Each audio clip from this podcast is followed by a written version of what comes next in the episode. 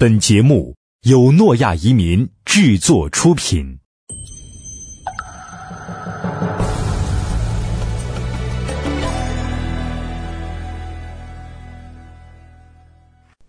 各位移民沙龙的听众朋友，大家好。呃，今天呢，我们要说一下意大利投资移民的项目。呃，其实意大利呢，这个国家对于我们来说都不陌生，就是相对于其他的移民国家来说，呃，可能大家都挺都比较熟悉，也多一些很大的这些品牌，呃，都是出于意大利这个国家。那么这个国家的项目到底怎样呢？我们今天呢就会为大家详细的说一下。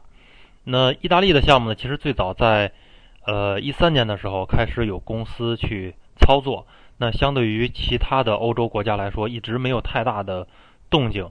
呃，给我们其实业内业外的人的感觉呢，好像总是这种不温不火。呃，又好像呢，又有一些呃神秘感。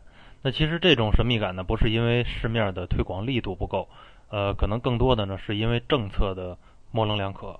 它不像其他的移民项目有明确的一个投资的要求，比如说葡萄牙是五十万欧元购房，那希腊呢是二十五万，那都是有一个明确的条件。那但是意大利没有这样一个明确的条件。呃，所以呢，我们在市面上看到的很多的宣传的广告非常的杂乱，呃，有的说呢是人均八万欧元，有的说是全家三十万，呃，有的呢居然还打出五万欧元的这样一一个一一个旗号啊，这个纯粹纯粹就是属于噱头了。那整体的给人的感觉呢，就是非常的不统一。那我呢是在这周二的时候去参加意大利使馆的一个活动。呃，当时呢也和意大利的参赞呢也交流了一下。那今天呢，我们就把一些呃概念或者说常见的问题明确的解释一下。第一呢，就是投资额。呃，这个政策呢可以肯定的啊，确定一下，就是它确实是没有投资额的要求。呃，有一种说法呢，可能比较多，就是呃要求呢人均是二十二平米。其实这个说法本身是。没有错的，但是呢，这个二十二平米，呃，是意大利的政府对居民居住的住宅的一个最低的要求。实际上呢，和我们现在所做的这个移民的政策是毫无关系的。那现行的这个移民政策呢，它本身的一个核心理念就是希望，呃，富有的人移民到意大利，这个是一个核心的思想。我们的下面呢也会提到，呃。所以，呃，很可能会出现的情况就是，那我如果说满足这个二十二平米的要求，但是呢，我在意大利非常偏远的一个地区，花费很少的一个费用，刚好满足这个要求，那这个呢，最终出现的结果可很有可能是被会被拒签的，因为它不符合这个富人移民这样的一个一个理念。那第二点呢，就是，呃，这个也是有一定有一点争议啊，有的人说。呃，这个不能买二手房，所以大力的去推荐这个新房。其实这个呢也是一个错误的观念，因为呃虽然说是二手房呢，可能在意大利整体市场上的价格会稍微的低一些，相对于新房来说。呃，那这个呢其实也不是一个一个审核的一个就是一个条件。那如果说我在一个呃买了一个二手房，它可能本身的价格是比较低的。但是呢，我买了这个房子之后，因为房子比较旧嘛，我是需要翻新，我需要整体的装修。这个时候呢，也是需要更多的花费在这个房子上。那么，如果说能够达到这样一个要求，其实也是没有问题的，也是可以呃移民成功的。因为这个呢，也是遵循我们刚才所说的那一条理念，就是说要富有人士，我是有足够的资金啊来。买房来这个翻新来装修的，这个还是刚才那条理念。那么第三点呢，这个是一个明确的规定。这个明确的规定呢，就是需要证明三点一万欧元的非工资收入。呃，首先呢，这个三点一万是主申请人的收入要求。那么如果说爱人一同申请，呃，这个需要加百分之二十，在三点一万欧元的基础上加百分之二十的这样一个收入证明。那如果说小孩儿孩子，呃，一同申请，每个孩子呢还要增加，呃，百分之五。那再来看这个什么到底什么才是非工资收入？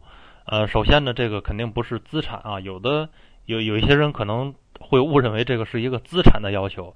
其实呢，它对于意大利呢，对于你的资产，我有多少资产是呃不关心的，但是呢，他关心的是呃每年呢你要有这样一个非公司的非工资的一个收入，也就是说我不用去坐班儿，我不用去呃真实的去付出这种这种劳动换来的这种收入。不是这种八小时工作制，呃，那么最常见的体现呢，可能就是比如说房租。我现在有一处房产，那么这个房产呢多少钱不关心，但是呢，我每年最在在这个房产出租，我的这个租金收益会有一部分，那么这一部分呢就可以算为非工资的收入。那其他的，比如说我的股票，我股票投资或者是一些呃理财产品这些投资。呃，或者是公司的呃股东分红，这样这样的一个一个收益，就可以作为一个非工资的收入。那么这一部分呢，嗯，它不需要特别详尽的一个一个一个证明，我们基本上提供一些基本材料就可以。比如说租房的合同，如果当然能提供这种银行的流水，那是最好了。但是这部分呢，目前来看。嗯，也不会出现太大的问题。基本上我们做投资移民的客户呢，呃，基本上还是都能够满足的。那第四点呢，是关于一个续签的问题。这个续签呢，呃，很多人会问我这个拿到的是到底是什么样的签证，是什么样的卡片？那我们先开始拿到的呢，是一个选择性的居留卡。呃，这个卡呢，一般前期的时候是一年的有效期，那么在到期的时候呢，会。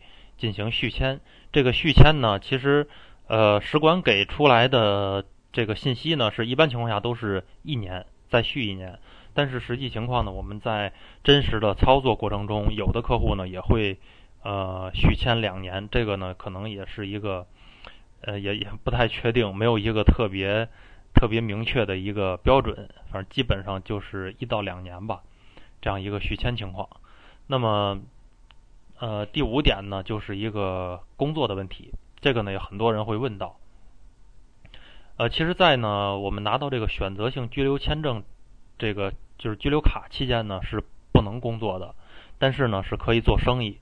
我开个店、开个公司，这个都没有问题。但是如果说我想进入这个国家的一个要签劳动合同、缴纳这个社会保险，这个是不允许的，是不能够工作的。那除非是呢，五年期间。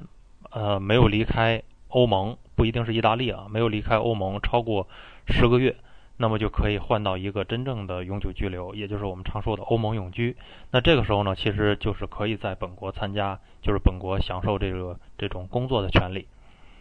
那其实，呃，有人说我可不可以到其他国家去工作？其实原则上讲，申根国之间呢，它是可以去，嗯，互相的学习和工作的，但是呢，要。在其他国国家工作之前，我们要拿到一个工作类的签证。那拿这个工作签证呢，呃，肯定要比以中国的身份去拿那个工作签证要容易很多。它也基本上出，就是雇主需要一个简单的担保文件就可以。其实，呃，这个工作问题啊，整体来说不是一个特别太纠结的问题，因为我们投资移民的客户呢，过去之后可能很少会。呃，加入到一个一个公司去去进行工作的，因为一方面可能是有一呃这个我的资产这方面的问题，因为毕竟那边还有一个三点一万的非工资收入呢，所以也不一定去参加这个工作。另外呢，就是可能要在本土去融入当地的这种工作，那公司的这种正规的工作，可能还是需要一些语言的要求。那么在前几年呢，嗯，我们的这个申请人可能很难达到这种要求。但是如果说我考虑到以后的长期居住的话，这个还是呃不会有太大的问题的。那我我们介绍了这么多啊，呃，那么意大利呢这个项目到底呃是不是一个靠谱的项目？我觉得呢，其实项目本身呃并没有什么问题，因为现在我们成功拿到。居留卡的这个申请人呢，也是也也越来越多。虽然说还没有拿到五年之后的永居，但是呢，现在这种申请的情况，还有整个的呃这个政策的稳定性，还是没有太大的问题的。那我觉得呢，我们更多的应该考虑的是适合不适合，因为移民本身呢是一件大事，很多的时候呢，它还是不可逆的。所以，我嗯，我们的申请人在做出决定之前，还是要呃考虑清楚自己和家人是不是适合这条路。呃，那如果我今天呢有没有讲到的问题，想进一步的了解，可以加我的微信公众账号，嗯，和我交流。